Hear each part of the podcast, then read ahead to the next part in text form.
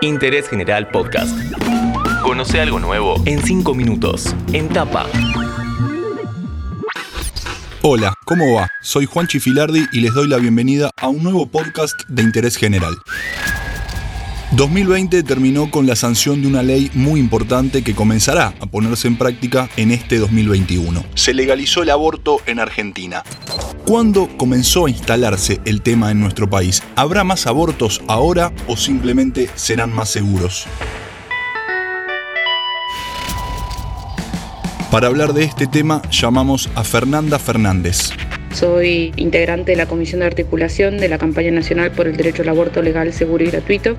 Si bien la marea verde, impulsada por miles de mujeres, se hizo muy notoria en los últimos años, la idea del aborto legal, seguro y gratuito comenzó a gestarse hace mucho tiempo. Bueno, esto comenzó hace muchos años, en la vuelta de la democracia en el 83, cuando muchas compañeras que fueron exiliadas en su momento por la dictadura volvieron al país queriendo militar este derecho, ¿no? El derecho a poder decir sobre nuestro propio cuerpo. Y de ahí, en un espacio como es el nuestro en Argentina y que brinda el movimiento de mujeres, que son los encuentros nacionales, en el 86 se empezó a pensar esta idea, era una de las banderas que se levantaba se creó la COAD, que es la Comisión por el Derecho al Aborto, en Buenos Aires y después se fueron sucediendo diferentes asambleas en el resto del país hasta que puntualmente en el Encuentro Nacional del 2005 se crea la campaña y también su eslogan, Educación Sexual para Decidir, Anticonceptivos para no abortar y aborto legal para no morir y también empieza a aparecer nuestro pañuelo, que hoy es un emblema nacional y también internacional, ¿no? que, que es identificatorio de esta lucha. ¿Qué significa que se legalice la interrupción voluntaria del embarazo? ¿Habrá más abortos?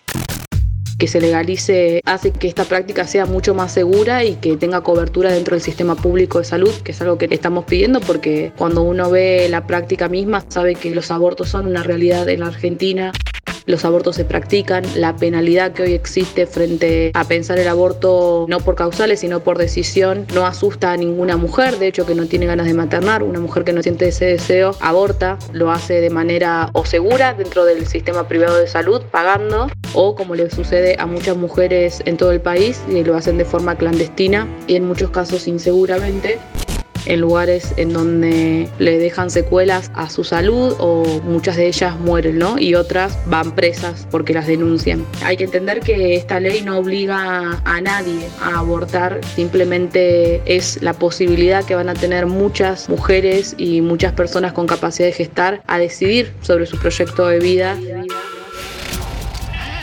Nuestra entrevistada en este episodio, Fernanda Fernández, es de Tucumán y fue despedida de su trabajo por impulsar la causa de la interrupción voluntaria del embarazo. ¿Cómo es la situación en el noroeste del país? ¿Es comparable con otras regiones?